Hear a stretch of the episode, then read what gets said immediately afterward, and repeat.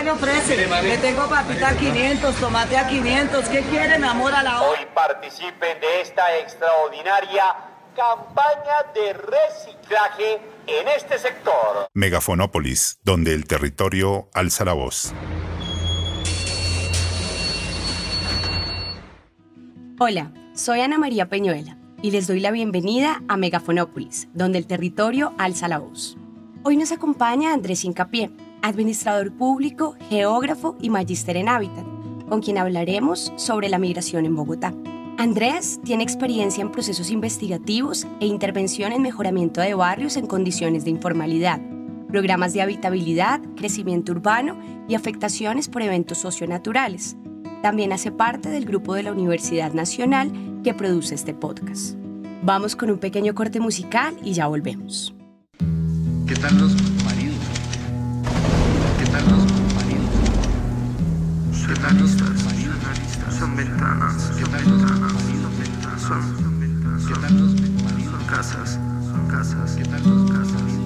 De cartón, de cartón, de cartón. Casas de cartón, techos de la, cuerpos maltratados, corazones de ojalá, rareza barata, casas de cartón, disquero una mata matizaba el callejón. Y esta canción, un tributo al bar a los viejos guerreros y mercenarios. En noticia y prensa serán la primera plana. Aquí danza la muerte de la noche a la mañana. El que nunca descansa y jamás a este ritmo. En la nuca me solloza que quiere danzar conmigo.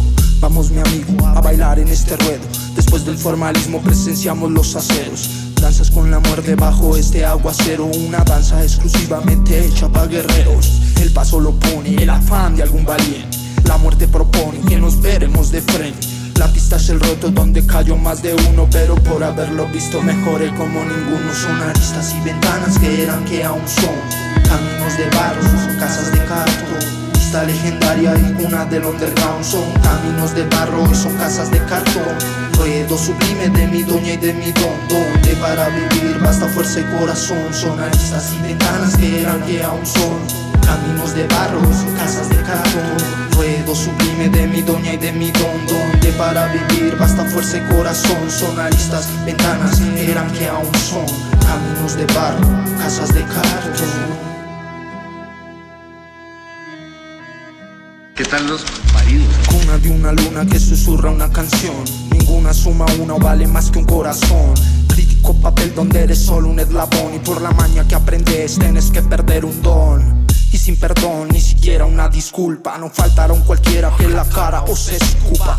Que resulta, es canción que inspira el roto. Otra alegoría, versión son otros corotos. Firme sabiduría contenida en estos rostros. Vaya monstruos en el terreno crítico. Danza con nosotros, monstruo en este ruedo místico. Casas de cartón, dentro más de un león. Dando con su guerra a la mesa solución. A convicción son casas de cartón. Mi vida, mi creencia y mi única elección son casas de cartón. Guerreros anónimos crecen entre trincheras. Ceritos atónitos, productos de sus guerras. Hoy se preparan para la visita. La vida nos depara con la muerte una cita. Espera, señorita, tienes algo de paciencia porque creo necesita este infierno de mi presencia. Luego volaré hacia usted mi conclusión mientras me quedaré entre mis paredes de cartón.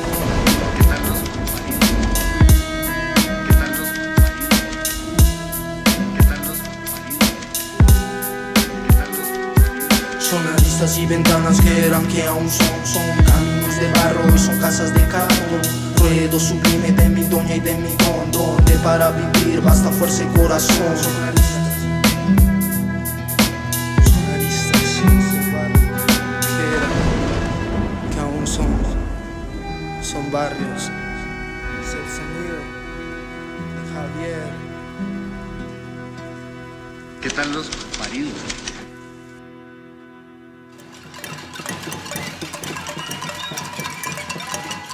De vuelta con Megafonópolis.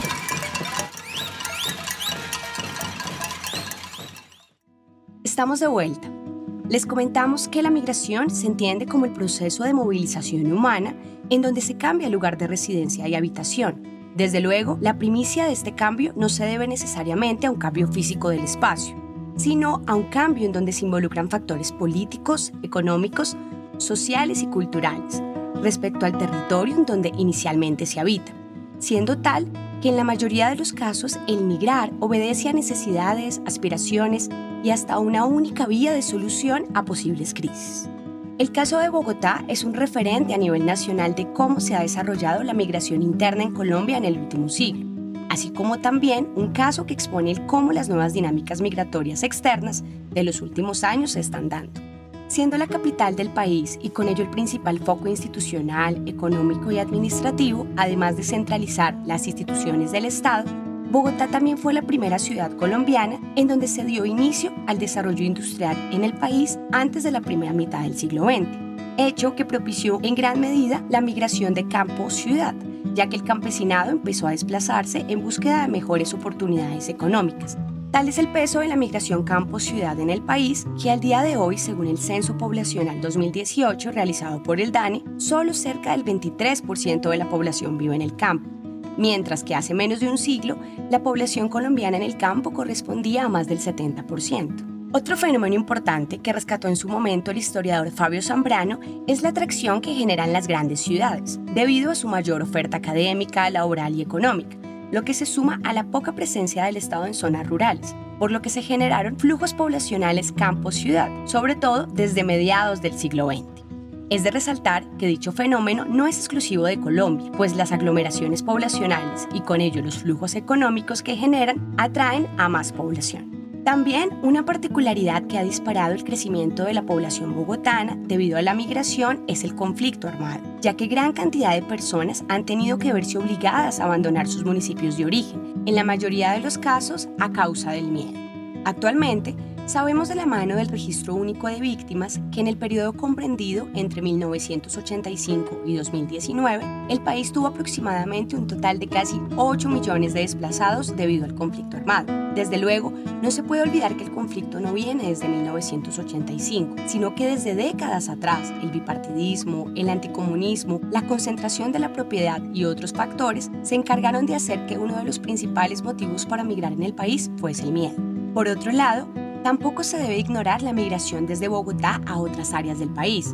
Sin embargo, si se realiza un balance de esto, históricamente el saldo migratorio siempre ha estado a favor del crecimiento poblacional de Bogotá y esto solo ha venido cambiando lentamente en los últimos años, donde se presenta una migración de Bogotá hacia municipios vecinos. Esto último se evidencia en la práctica al notar cómo el mercado inmobiliario se ha visto potenciado en los municipios vecinos, así como en estudios como el desarrollado por la Secretaría Distrital de Planeación en el 2014, en donde se encontró que en municipios como Soacha, Cota, Chía, Funza, La Calera, Madrid, Fusagasugá, Mosquera y Tenjo, más de la mitad de la población migrante al año 2014 provenía de Bogotá. Por otra parte, la migración de carácter internacional es otro tipo de migración que define en cierta medida a la población bogotana. Para este caso, se sabe que un porcentaje de la población colombiana emigra hacia el exterior, mientras que otra población llega al país, situación que podría hablarnos de un aparente equilibrio percibido entre inmigrantes y emigrantes. Sin embargo, este posible equilibrio pierde validez cuando se pone sobre la mesa la crisis venezolana que se ha venido desarrollando en los últimos años, la cual, según la ONU, incrementó cerca de ocho veces el número de migrantes en el país, sumando más de un millón de personas en solo el año 2019. Con esto dicho, sabemos que Bogotá es un territorio difícil, a pesar de ser la ciudad más importante del país, es normal encontrarnos día a día con múltiples críticas y quejas sobre el rumbo que ha seguido, sigue y seguirá la ciudad, siendo uno de los temas más complejos la pobreza, la desigualdad, la informalidad y hasta la delincuencia. Por esto nos surge la siguiente duda. ¿Los flujos migratorios hacia Bogotá han contribuido a la generación de tales problemáticas? Vamos con un pequeño corte y ya regresamos. Ya regresamos con Megafonópolis.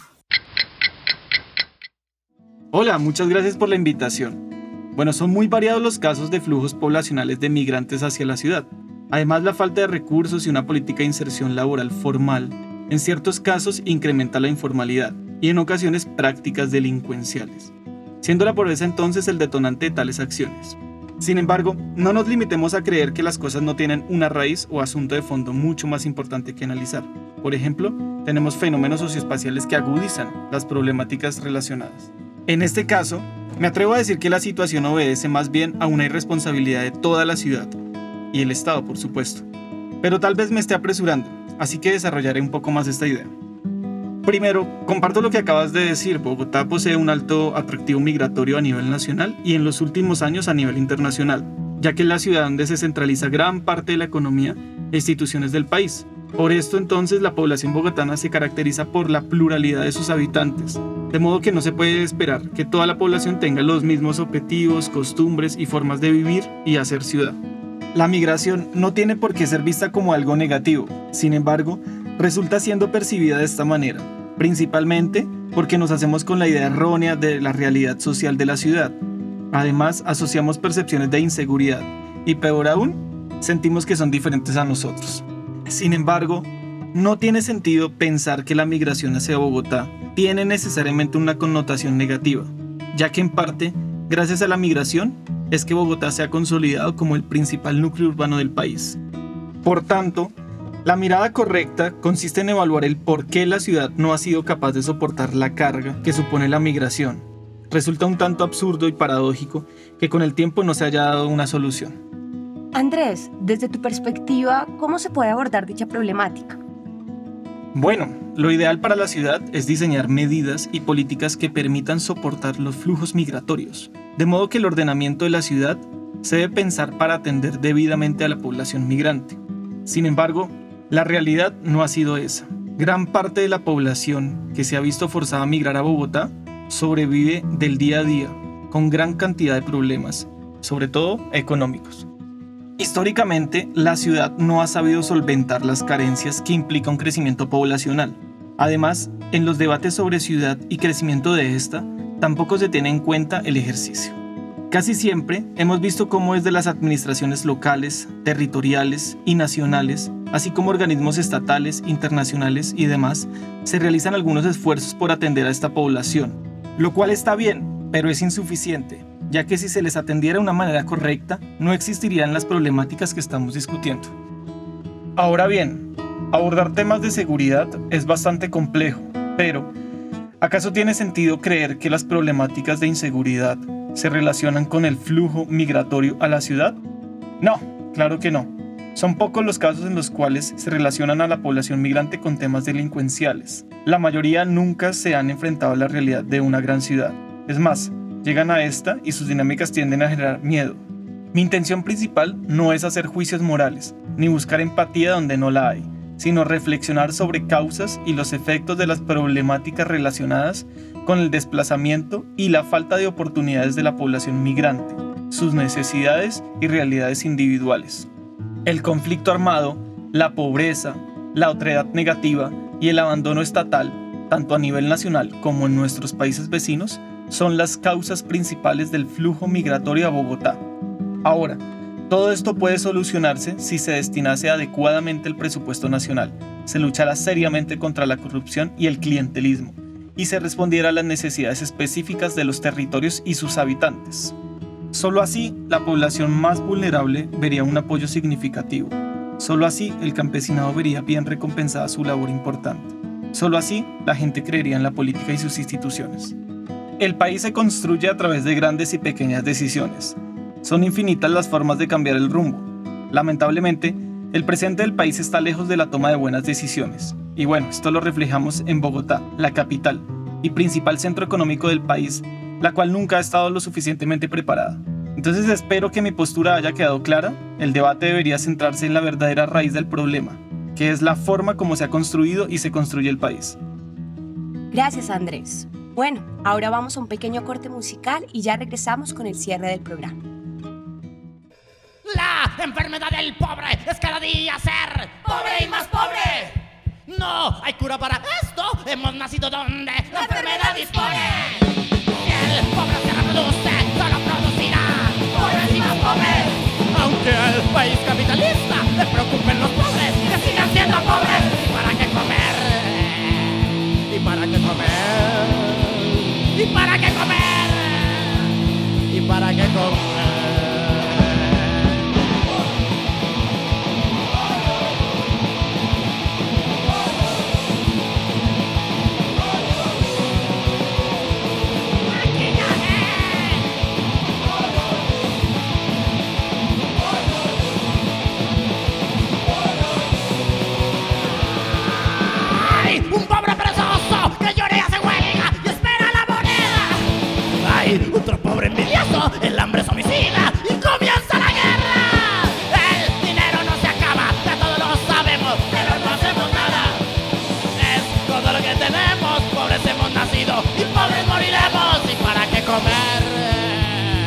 para qué comer?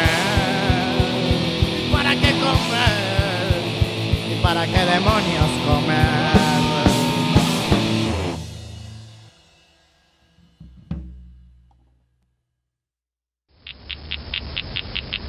Ya regresamos con Megafonópolis. Estamos de regreso. Para finalizar el programa, quisiéramos dejar algunas reflexiones acerca del tema. La problemática que supone para la ciudad el que personas migren a ella radica principalmente en las carencias económicas de estas al momento de su llegada, independientemente de que antes de emigrar tuviesen o no recursos. En su momento de crisis y tal vez más difícil de sus vidas, Bogotá se convierte en una oportunidad para comenzar de nuevo o simplemente una oportunidad para mejorar sus condiciones de vida. Asimismo, la migración es un reto para las ciudades en donde se concentra la población y por ello debería ser un punto que usualmente se den los debates sobre ciudad y desarrollo.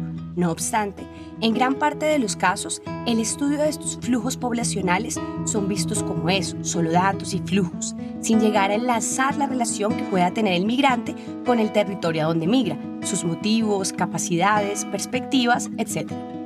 Este es el caso de Colombia, en donde el abandono estatal, representado en falencias como la falta de oportunidades, la insuficiencia de bienes y servicios, el desbalance económico, la corrupción, el conflicto armado y muchas debilidades más de nuestro país obligan a la población a migrar, siendo una considerable parte de esta carente de recursos económicos. De este modo, el estudiar las consecuencias de la migración no tiene por qué ser solo enfocarse en sus afectaciones a la ciudad, sino que debe ser entendido desde su raíz, comprendiendo que la necesidad de emigrar no se da porque sí, sino que obedece a procesos que lo potencializan, como las problemáticas socioeconómicas y el conflicto que caracterizan el país.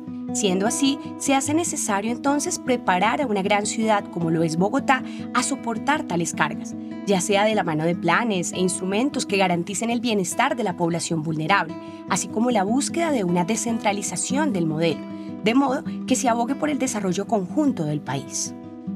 Con esto dicho, ¿qué deberíamos hacer todos y todas? Claramente los problemas parten de la misma estructura del país, así que muchos cambios a nivel político, social y económico deberían ser adoptados.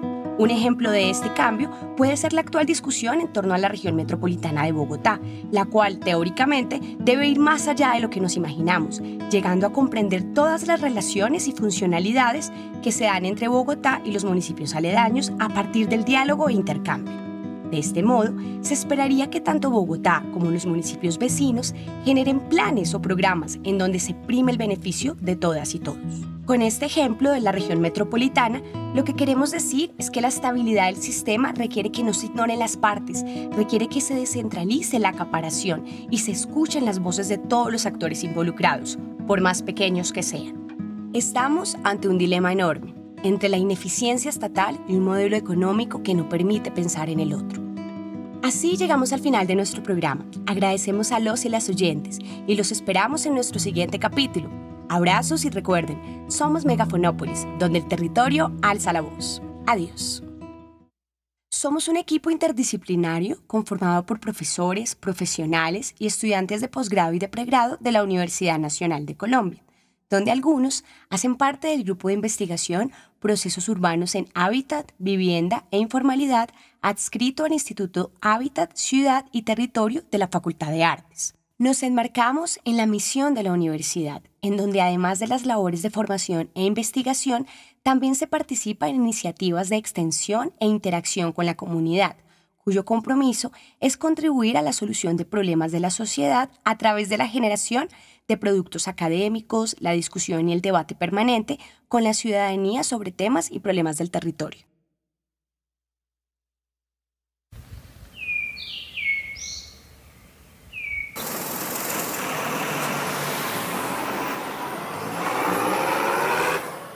¿Qué se le ofrece? Le tengo papita a 500, tomate a 500. ¿Qué quiere, mi amor, a la hora? Hoy participen de esta extraordinaria campaña de reciclaje en este sector. Megafonópolis, donde el territorio alza la voz.